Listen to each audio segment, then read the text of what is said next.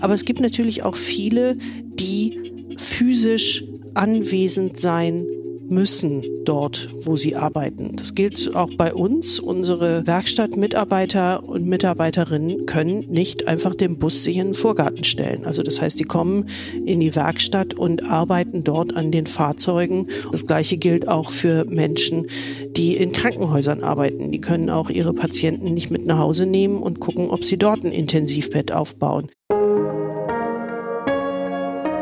Chefgespräch ein Podcast der Wirtschaftswoche mit Beat Balzli.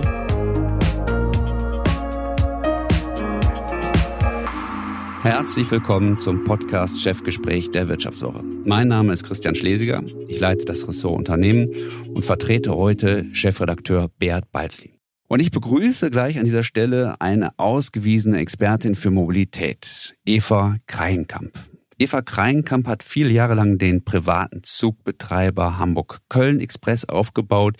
Sie war fünf Jahre lang Co-Geschäftsführerin der Mainzer Verkehrsgesellschaft und ist seit Oktober vergangenen Jahres Chefin des größten Nahverkehrsunternehmens in Deutschland, die Berliner Verkehrsbetriebe BVG. Frau Kreinkamp, herzlich willkommen. Ja, vielen Dank für die Einladung und freue mich auf das Gespräch. 2020 war ein hartes Jahr für alle auch für die BVG. Ein Drittel weniger Fahrgäste. Wann sind Sie eigentlich das letzte Mal Bus, U-Bahn oder Straßenbahn gefahren? Heute früh. Ich fahre jeden Tag, weil ich ja irgendwie auch zu meiner Arbeitsstätte komme und ähm, wir natürlich auch unsere Mitarbeiterinnen und Mitarbeiter im Homeoffice haben. Auf der anderen Seite haben wir aber auch viele, die zu ihren Arbeitsplätzen müssen und deswegen komme ich auch zu meinem Arbeitsplatz. Und äh, wenn Sie dann mal so schauen, wie viele Leute sind da eigentlich unterwegs, wie groß ist die Auslastung, das muss Sie doch irgendwie auch, ähm, ja, das muss Ihnen doch auch wehtun, ne? so wenig Leute wie gerade unterwegs sind. Also da muss ich ganz ehrlich äh, sagen, da schlagen zwei Herzen in meiner Brust. Natürlich auf der äh, Einnahmenseite und ähm, auf der ähm, Fahrgastfrequenzseite. Das ist katastrophal. Also da wünsche ich mir viel, viel, viel, viel mehr. Aber auf der Komfortseite ist es im Augenblick eine wirklich gute Zeit, öffentlich zu fahren, weil man kriegt immer einen Sitzplatz und ähm, man hat ein wirklich gutes Fahrerlebnis. Ja, das könnte ja in Zukunft auch so bleiben. Ähm, Stichwort hybrides Arbeiten. Also wenn das alles mal so vorbei ist mit der Corona-Krise, dann tendieren die Arbeitgeber jetzt schon zu so einem Hybrid, also Präsenz und Homeoffice. Was bedeutet das für den, für den Berliner Nahverkehr? Was erwarten Sie?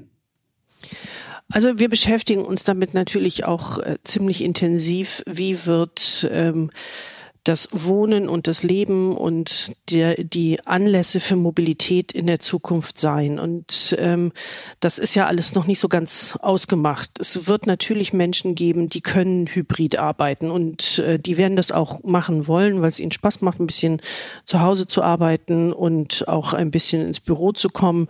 Dann eben auch zu schauen, was ist eigentlich der Grund, warum man ins Büro kommt. Ähm, und ähm, es braucht aber auch eine Voraussetzung dafür, dass man zu Hause arbeiten kann. Also könnte es auch durchaus sein, dass man in so eine Welt von Coworking Spaces hineinkommt.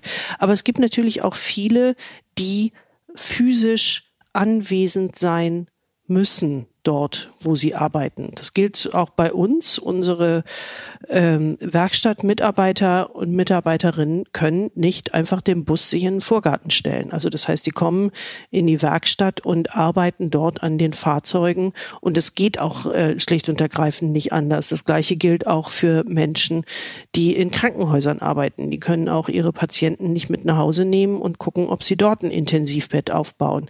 Also müssen wir auch ein bisschen hingucken, ähm, was es eigentlich für Arbeitsverhältnisse gibt und wo die sind und wie sich das entwickelt. Und das andere ist, äh, wie wird sich denn auch Freizeitverkehr entwickeln? Und vielleicht ähm, haben wir andere Formen von Quality Time und äh, werden diese Quality Time auch mit Mobilitätsanlässen tatsächlich äh, wieder füllen und darauf hoffen wir natürlich auch. Hm. Corona hat ja wahrscheinlich massiv auf die Zahl der, der Monats- oder Jahresabos äh, gedrückt. Wie viele Menschen haben eigentlich bei der BVG dann ihr Abo, Abo gekündigt in, letzten, in der letzten Zeit? Also wir haben ja äh, Abos, äh, die laufen ein Jahr und ähm, man kriegt ja dann Freimonate und äh, alle die, die ähm, auf ihre Freimonate gewartet haben, haben natürlich auch bis zum Ende gewartet. Und insgesamt waren sie uns im letzten Jahr sehr treu. Jetzt geht nur die Pandemie in den 15. Monat und ähm, dann gibt's natürlich manche, die sagen, also das lohnt sich für mich wirklich nicht. Ich nutze die Karte nicht, ich nutze das Abo nicht und die kündigen äh, und da sind wir jetzt gerade so bei ungefähr 50 bis 60.000, die gekündigt haben. Wir hoffen, dass wir einen Teil davon wieder zurückbekommen, weil sich eben, ne, wie vorhin schon gesagt, bei denen die Fahrtanlässe äh, wieder äh, anders gestalten und auch mehr gestalten und sie dann einfach ihren gewohnten Komfort, den sie auch durchs Abo haben, wiederholen. 50, hm, 60.000 äh, Kündiger, wie viel ist das so prozentual zu der gesamten äh, Abo-Quote? Also man kann ungefähr rechnen 15 Prozent. Mhm. Wie wollen Sie denn dagegen steuern? Haben Sie auch ähm, neue Tickets äh, im, im Anstieg sozusagen, also Homeoffice-Tickets oder also eben äh, Tickets, die den Leuten im Homeoffice oder einfach äh, ja die anders arbeiten, anders leben werden, ähm, äh, die denen da entgegenkommen? Ja, das ist unser äh, erklärtes Ziel, dass wir anfangen, auch andere Tarifmodelle auszuprobieren. Wir sind ja in einem Verkehrsverbund, wie die meisten Verkehrsunternehmen in Verkehrsverbünden sind. Und äh, das ist natürlich ein, ein intensives Austarieren, weil die Unternehmen in den Verkehrsverbünden sehr unterschiedliche Strukturen haben, sehr unterschiedliche äh, Arten von Fahrgästen haben. Wir haben als äh, BVG natürlich alles und ähm, sind damit dann auch ähm, sehr viel mehr daran äh, orientiert, auch Sachen wirklich ausprobieren zu wollen. Ein Thema hatten Sie jetzt gerade schon erwähnt, Homeoffice-Ticket. Da sind wir noch am überlegen, was ist denn da wirklich ein guter Name für. Äh, die Idee dazu ist, Kontingente auch zur Verfügung zu stellen. Sie kennen vielleicht die vier, Fahr vier Fahrtenkarte, die wir anbieten. Äh, und ähm, wir haben auch Tageskarten und jetzt würden wir Kontingente Kontingente anbieten, die ähm, Tageskarten sind, die kauft man dann äh, und äh, fährt die quasi ab, ähnlich wie ein Abo und dann gibt's halt eine beschränkte Gültigkeit, also dass man nicht meinetwegen, weiß ich nicht, zwölf äh, Fahrten kauft und die haben dann für immer Gültigkeit, sondern das würde sich dann auch äh, über einen bestimmten Zeitraum hinweg ähm, ähm, nur Gültigkeit haben, weil dann muss ich mir ein bisschen überlegen, wann fahre ich ins Büro, wann fahre ich äh, meinetwegen in ein freizeitorientiertes ähm, Programm und äh, kann dann diese Fahrten abfahren.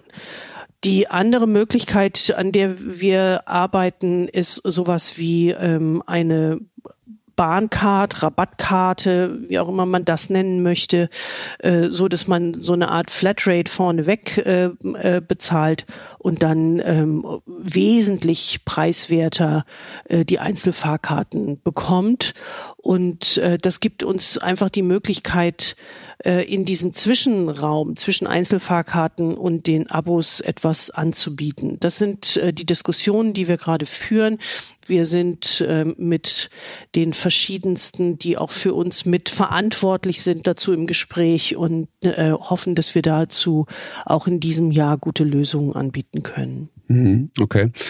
Jetzt könnte man ja glauben, okay, also irgendwann ist die Pandemie ja hoffentlich vorbei, irgendwann sind die Leute durchgeimpft, irgendwann kommt das normale Leben wieder, äh, wieder zurück. Ähm, jetzt stelle ich mir selber so ein bisschen die Situation vor, ich sitze im Bus, äh, es ist voll wie früher, äh, das Wasser, das Kondenswasser rinnt von den Fenstern runter.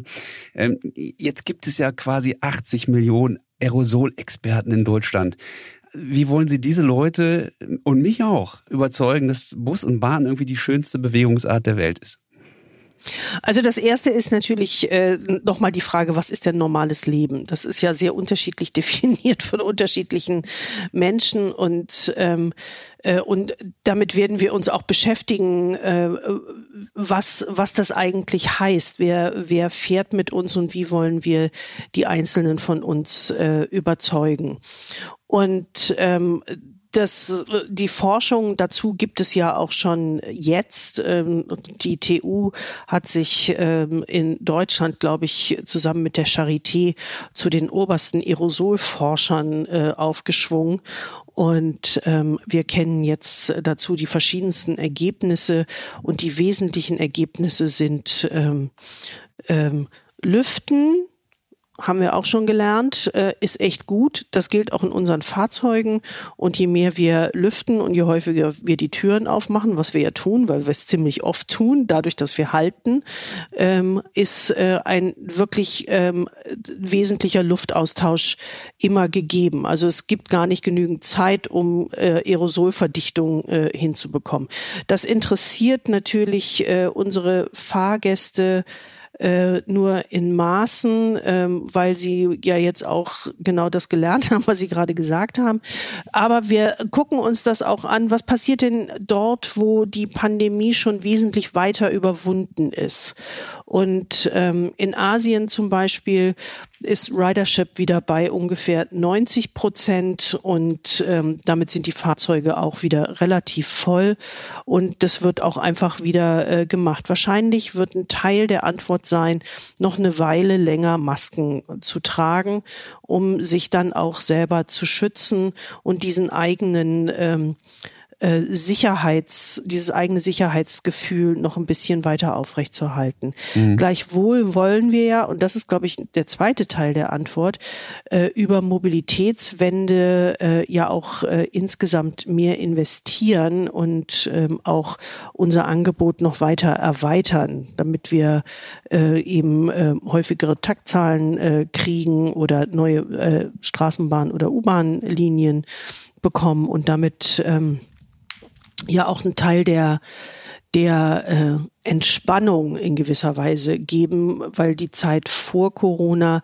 ja auch nicht mehr so war, dass es irgendjemandem Spaß gemacht hat. Hm. Sehen Sie denn jetzt die Alternativen Rad, Auto, Carsharing, Taxi? Sind das äh, aus Ihrer Sicht dann eher ähm, Partner oder sehen Sie die eher auch als äh, Konkurrenz äh, zum Nahverkehr, die für Leute, die dann eben äh, ja, eben dann eben kein Ticket für die BVG äh, bezahlen. Also wie schätzen Sie das an? Also insgesamt äh, sind die von Ihnen genannten ja auch äh, zum großen Teil Bestandteil äh, des Verkehrs, äh, nein, Entschuldigung, des Umweltverbundes und ähm, den gilt es ja insgesamt weiter zu fördern und auszubauen. Ähm, und äh, im Sinne der Klimadebatte ist jeder Fahrradfahrer, jede Fahrradfahrerin genauso wertvoll wie jede ÖPNV-Nutzerin.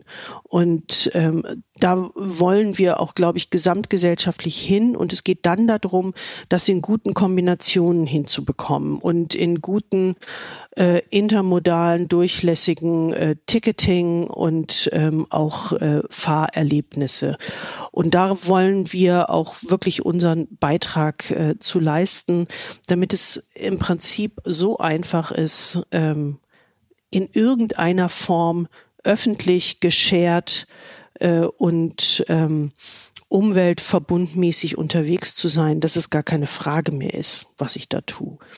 Das, das Rad ist äh, sicherlich natürlich eher ein Partner, das stimmt schon. Ähm, aber das Auto hatte ich auch angesprochen. Ähm, ich beobachte bei mir im Bekanntenkreis äh, schon die Tendenz dann auch äh, vermehrt das eigene Auto zu benutzen. Ähm, inwieweit glauben Sie, dass ähm, das Auto jetzt wieder an mehr an Bedeutung gewinnt, auch für den innerstädtischen Nahverkehr? Ähm, es gibt ja diesen schönen Werbe, die Werbekampagne, Werbespruch von der BVG, weil wir dich lieben. Müsste das nicht dann irgendwann auch in Zukunft heißen, weil wir dich brauchen? Also wir bleiben bei, äh, weil wir dich lieben und ähm, Äh, da, natürlich muss man sich über das äh, Auto Gedanken machen. Ähm, äh, nur letztlich sind wir auch da wieder in der gleichen Diskussion wie vorher. Was wollen wir gesamtgesellschaftlich äh, erreichen? Wir haben jetzt eine Klimaschutzdebatte, die wieder erfreulicherweise an Fahrt aufgenommen äh, hat, äh, vor allem auch äh, dadurch, dass das Bundesverfassungsgericht ja auch deutlich gemacht hat, so leicht kommt ihr aus der Nummer nicht raus. Äh, und ähm, dabei sind wir nach wie vor ein Teil der Lösung, weil alles das, was wir an ähm, Verkehr vermeiden, weil die Menschen mit uns fahren, ist natürlich auch äh, das, was wir brauchen, um CO2 zu reduzieren. Und ähm, und die Beobachtung, dass jetzt im Augenblick mehr ähm, Auto gefahren wird, liegt ähm, einfach auch äh, daran, dass ähm, wir eben diese Pandemie haben. Aber insgesamt ist der Verkehr geringer. Wenn wir wieder auf ein Level kommen wie vorher, stehen ja alle wieder fröhlich gemeinsam im Stau. Und dann äh, ist natürlich eine Frage, habe ich ein schön genuges Auto, um da entspannt im Stau zu stehen? Oder komme ich nicht zurück zu meinen äh, ursprünglichen Verhaltensweisen und überlege das nochmal? Der Nahverkehr ist ja äh, Zuschussgeschäft, deswegen sind ja die Einnahmen auch äh, so extrem wichtig, äh, damit dann eben der Zuschuss des, ähm, ja, der staatliche Zuschuss nicht zu groß wird. Ähm, wann, wann rechnen Sie eigentlich damit, dass äh, die BVG wieder da ist, wo, äh, wo sie vor der Corona-Krise war, also sprich auf dem äh, Niveau 100 Prozent? Also ich, ich mache dazu keine äh, Prognosen. Es ist unsere Aufgabe, von der jetzigen ähm, Situation loszulaufen und das als eine neue Basisaufgabe äh, zu sehen, dass wir äh, Fahrgäste gewinnen. Und ähm, ähm, zu denken, dass wir einfach ne, in dem Jahr 2019 ähm, uns wiederfinden mit den entsprechenden Zahlen, ähm, das halte ich für illusorisch, weil die Gesamtsituation sich völlig verändert hat. Also haben wir auch eine andere Herausforderung. Wir werden andere Menschen äh, auch mit ansprechen müssen, die mit uns fahren, weil sie möglicherweise auch ein anderes äh, Qualitätsempfinden haben. Und dafür werden wir auch als Unternehmen uns weiterentwickeln müssen, was eben diese Standards angeht, in Richtung Qualität, in Richtung Sauberkeit, in Richtung äh, Ansehnlichkeit der Fahrzeuge, in Richtung Komfort. Und das sind Dinge, die wir ja auch tun tun. Wir bekommen eine ziemlich neue Flotte insgesamt, wenn man sich die nächsten ne, fünf bis zehn Jahre anschaut. Wir wechseln auf Elektromobilität. Wir haben äh, eine große Straßenbahnausschreibung äh, jetzt gemacht. Wir haben eine riesige äh, U-Bahn-Flotte, die wir erneuern werden. Und damit haben wir natürlich auch ein ganz anderes Fahrgefühl und Fahrempfinden und können auch andere ansprechen, die vielleicht vorher gesagt haben, ich möchte nicht so gerne öffentlich fahren, weil es mir auch nicht wirklich so richtig gut taugt. Äh, die BVG hat ja ich glaube, rund 15.000 Mitarbeiter. Wenn man so will, ist es ein, ein großer Konzern. Äh, Sie haben ja den, Sie haben die BVG übernommen in einer Zeit, wo Deutschland mitten in der Krise steckte, nämlich im Oktober 2020. Wie haben Sie eigentlich die BVG in dieser Zeit oder seit dieser Zeit geführt? Das sind jetzt sieben, acht Monate. Wie ist, beschreiben Sie Ihren Führungsstil? Homeoffice geht geht da ja nicht. ähm, also die erste Zeit war natürlich vor allem auch davon äh, geprägt, überhaupt die BVG kennenzulernen. Und ähm, die BVG mit ihren 15.000 Mitarbeiterinnen und Mitarbeitern ist ein Riesenladen. Ist einer der größten Arbeitgeber in Berlin und ist in gewisser Weise dezentral organisiert. Und ähm, äh, in einer Pandemie ähm, trotzdem Betriebshöfe zu besuchen, das zu organisieren und äh, das ähm, ähm, und damit auch zu sehen, wie eigentlich das Unternehmen tickt, das war eine große Herausforderung. Und das ähm, ähm, wollte ich aber auch natürlich haben, weil sonst kann ich nicht mitreden. Dann weiß ich nicht, wie es ist. Also ne, schön aus meinem Zimmer rauszugucken und ähm, auf die Janowitzbrücke zu schauen, hilft einfach nicht bei dem Begreifen, was das eigentlich für ein Unternehmen ist und äh, wie es tickt. Und es ist ein ist ein sehr, sehr ähm, intrinsisch motiviertes Unternehmen. Also die Mitarbeiterinnen und Mitarbeiter wissen, was sie tun und warum sie das tun. Das ist ein wahnsinnig großer Wert, äh, der ähm, ne, manch anderer durch große Purpose-Diskussionen erstmal hinbringen muss. Die braucht man hier nicht führen, weil alle wissen, was sie für Berlin sind und was sie für Berlin tun, nämlich ein echtes Rückgrat äh, der Mobilität zu sein. Auf dieser Basis äh, geht auch ziemlich viel. Und es gibt eine große Bereitschaft, Dinge auszuprobieren und ähm, auch ähm, zu ähm, zu gestalten. Gerade in dieser Krise ist das sehr deutlich geworden. Also ne, wie gehen wir ähm, damit um, dass unsere Fahrerinnen und Fahrer gerade in den Bussen ja auch offen waren. Also war dann die Antwort, äh, damit wir den Verkehr wirklich weiter machen können, schützen wir sie sehr schnell durch äh, Planen und ähm, fahren aber dann auch durch.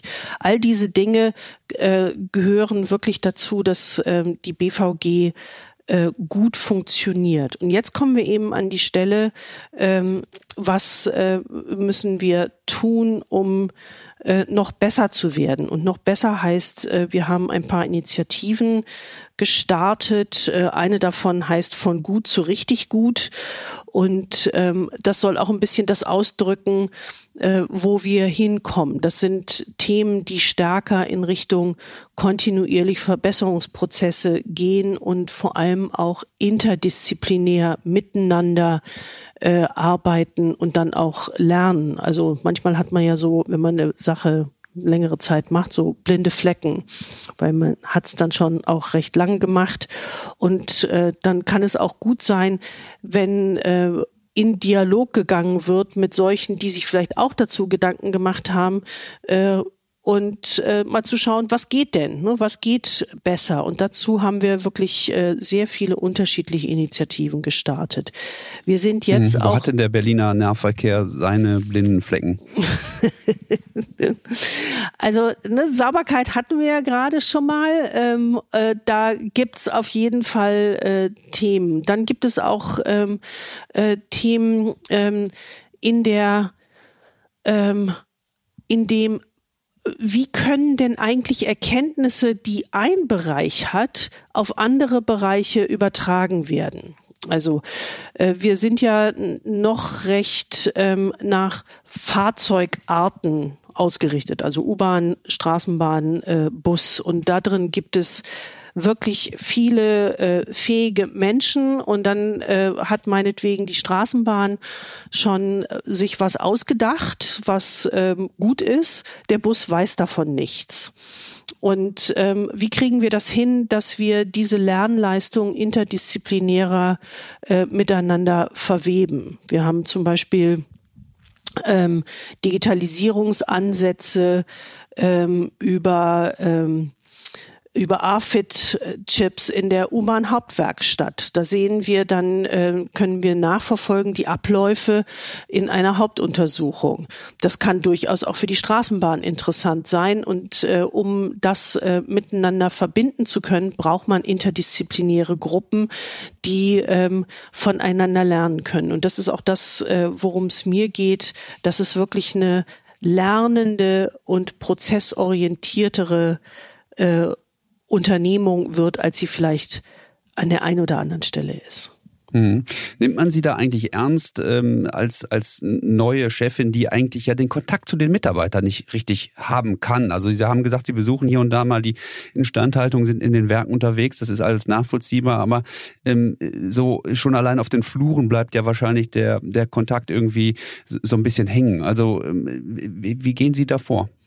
Ähm, also jede Form von von Dialog ist ein für mich wichtiger äh, Dialog. Äh, und natürlich ist es so, dass ähm, dass gerade jetzt Dialog nicht immer nur persönlich gehen kann. Aber ich versuche auch da so viel wie möglich hinzubekommen. Und ähm, dann sind es halt kleinere Besuche in den ähm, Betriebshöfen. Also ne, dann ist es keine Großgruppe, sondern es sind äh, kleinere Gruppen, äh, aber dafür vielleicht qualifiziertere Gespräche. Ne? Das ist ja dann die, die Alternative dazu. Das heißt, äh, es kann mehr in die Tiefe gegangen werden. Und äh, dazu gibt es durchaus positive Resonanz. Was ich auch versuche, ist ähm, eben über unterschiedliche Medien äh, auch mich an die Mitarbeiterinnen und Mitarbeiter wenden zu können. Und zwar nicht nur intern, da haben wir auch äh, natürlich ähm, ähm, Formate in Form von, ähm, von Videobeiträgen oder in Form von ähm, internen äh, Intranet-Beiträgen. Und wir haben eine App, die heißt Profil-App, wo wirklich auch Dialog geführt werden kann. Aber auch äh, durch andere, also äh, durch andere Medien, weil manche erreicht man nicht dadurch, aber die reichen erreicht, erreicht man durch Spreeradio. Mhm.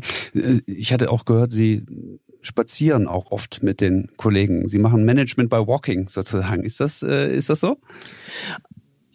Äh, äh, ich, ich würde gerne mehr davon machen. Äh, der Berliner Winter ist jetzt nicht so, dass irgendjemand wirklich große Lust hat, mit mir spazieren zu gehen.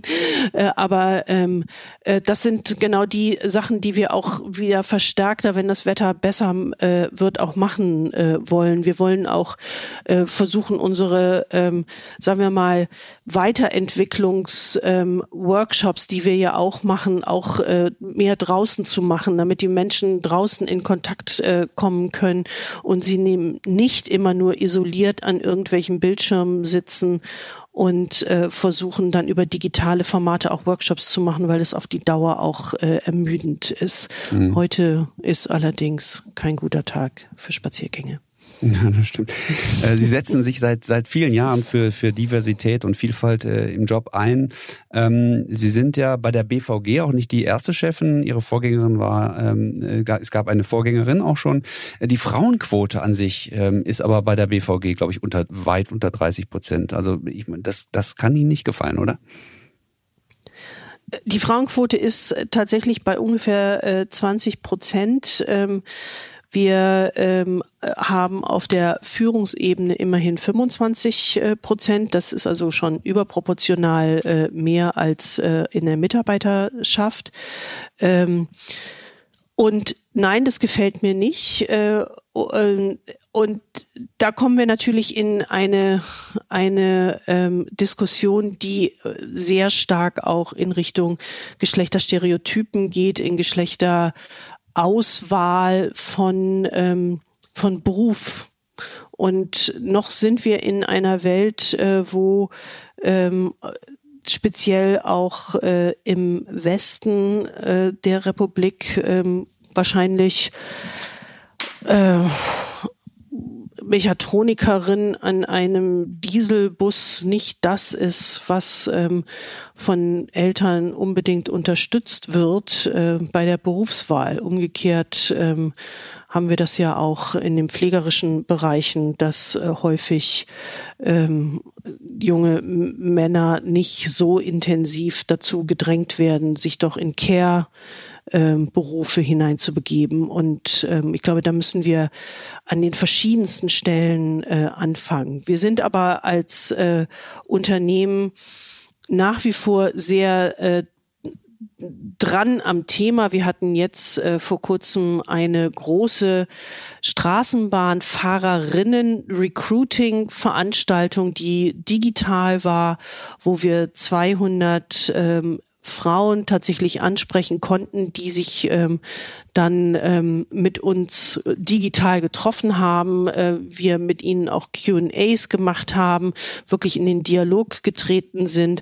Und wenn ich das richtig verstanden habe, wir auch 50 Prozent derer, die da waren, zumindest zu einem nächsten Gespräch mit uns überzeugen konnten, was ähm, gut ist, weil wir auch natürlich äh, auf diese Art und Weise ähm, Personen, also ansprechen können, die vielleicht nicht als allererstes denken, ich gehe zur BVG. Und das wollen wir auch für andere Gruppen machen. Da kommen wir jetzt zu dem Thema Vielfalt. Auch für andere Gruppen machen, die vielleicht auch nicht als erste drauf kommen, zur BVG zu gehen, weil auch die ja ein sehr tradiertes Unternehmen ist. Und wir haben ja Mitarbeiter Kinder und Mitarbeiter Enkel schon äh, fast, also solche, die seit drei oder vier Generationen da sind. Und dann äh, Menschen mit Migrationshintergrund, die vielleicht in der ersten Generation äh, hier sind, dazu zu bewegen, zu uns zu kommen, ist auch eine Herausforderung.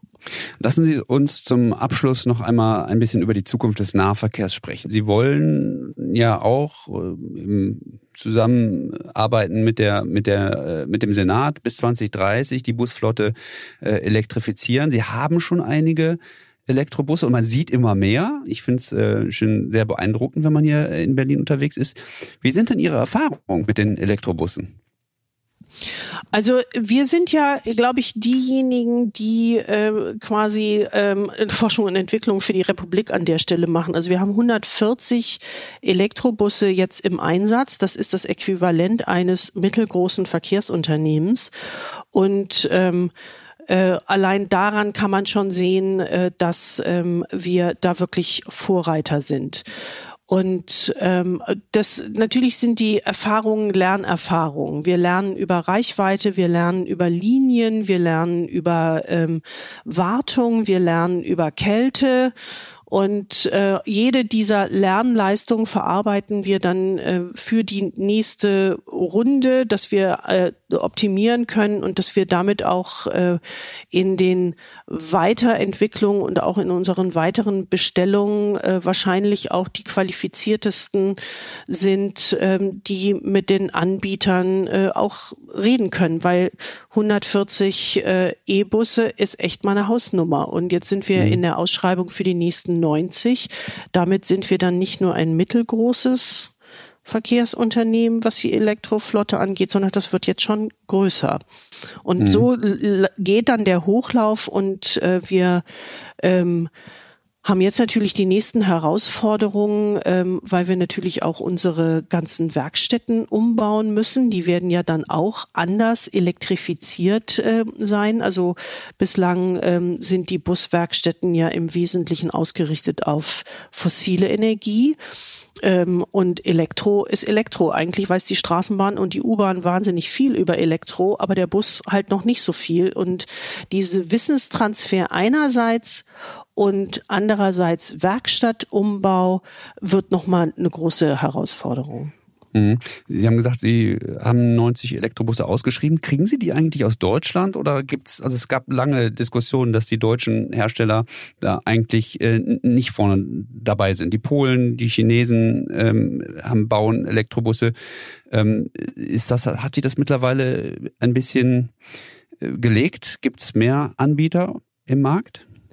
Es gibt mehr Anbieter äh, im Markt äh, ähm, und wir versuchen jetzt auch im Rahmen dieser Ausschreibung äh, zu schauen, ob wir deutsche Anbieter auch ähm, ähm, finden. Und mehr kann ich dazu nicht sagen, weil mitten in der Ausschreibung ne, ist man halt einfach mitten in der Ausschreibung. Um, äh, aber insgesamt ist die Situation, so wie Sie beschreiben, natürlich äh, drastisch. Also ähm, es gibt einfach andere, die können das im Augenblick besser. Wir haben Solaris im Einsatz und wir haben mit Solaris quasi äh, gelernt. Ich habe auch eine Lernreise nach China gemacht und war beeindruckt davon, in was äh, für äh, Zahlenwelten sich da die E-Bus-Flotten ähm, darstellen. Und wir würden uns wirklich auch sehr wünschen, dass ähm, das große Automobilland äh, Deutschland äh, auch äh, bei den Nutzfahrzeugen da einen Quantensprung macht. Ist denn das Thema Elektrobusse eigentlich ein Thema, was man als Nahverkehr machen muss? Also man muss es machen, ja, aber ist das eine Technik, wo Sie sagen, da können wir tatsächlich ähm, so gut die Verbrenner, die Dieselbusse irgendwann mal ersetzen, dass man es gar nicht merkt? Oder glauben Sie, dass die Elektrobusse eigentlich immer noch so ein Kompromiss sind? Reichweite, ähm, ähm, Kälteprobleme, Wartung und so weiter. Also würden Sie sagen, das geht eigentlich irgendwann ohne Problem? Ähm, äh, also wir sind ja in einer, in einer, äh, an der Stelle auch äh, neben der Mobilitätswende einfach in einer Antriebswenden-Diskussion. wir haben uns jetzt dazu entschieden, Elektrobusse äh, zu nehmen, um unserem Auftrag äh, CO2-Reduktion, Klimaneutralität ähm, äh, Genüge zu tun. Also das müssen wir einfach äh, tun. Und ähm, wir werden äh, mit den Erfahrungen, die wir haben, dann über die Zeit äh, besser. Ich weiß nicht, was in zehn Jahren an ähm, Möglichkeiten da sind, äh, wie wir es dann hinkriegen. Aber jetzt ist es äh, die beste aller Wege, die wir machen können, um auch den Teil der Flotte, die bislang nicht elektrifiziert ist, zu elektrifizieren. Mhm. wie groß ist denn das Reichweitenproblem? Interessiert mich also auf kurzen Linien hin und zurück kann man das sicherlich problemlos lösen, aber ähm, gerade in Berlin fahren die Busse ja auch teilweise sehr, sehr lang. Ne? Natürlich ist, ähm, äh, ist das eine Frage, wie organisiert man dann über die Zeit auch äh, das Netz und ähm, welche Linien äh, können und müssen wir umschneiden, um äh, mit der jetzigen Reichweite umzugehen. Ich habe aber auch äh, große Hoffnung darin, dass sich in der Zukunft äh, auch das Reichweitenproblem ähm, äh, reduziert. Also nun in der Richtung gibt es Möglichkeiten von Range Extendern, die ähm, äh, irgendetwas schaffen, so dass man dann zwischendrin laden kann oder ne, hast du nicht gesehen. Also der, der jetzige, der jetzige äh, Punkt ist, wir stehen alle relativ am Anfang von Erkenntnisprozessen und ähm, das Gute am Menschen ist, der denkt einfach dann weiter und probiert weiter aus und erfährt dann auch mehr, was geht und was nicht geht. Und ähm, äh, und darauf äh, bauen wir auch äh, unsere gesamte Strategie auf, dass wir das ähm, immer besser machen können, gemeinsam mit äh, den Herstellern, weil die ihrerseits auch eine Aufgabe haben, da immer besser zu werden. Frau Kreinkamp, ich danke ganz herzlich. Ich fand es sehr interessant und ja, wünsche Ihnen einen schönen Tag. Das wünsche ich Ihnen auch, Herr Schlesinger. Vielen Dank. Ja, liebe Hörerinnen und Hörer, das war es wieder mit dem Podcast Chefgespräch der Wirtschaftswoche. Nächste Woche begrüßt Sie wieder Beat Balzli an dieser Stelle und ich wünsche Ihnen einen schönen Tag.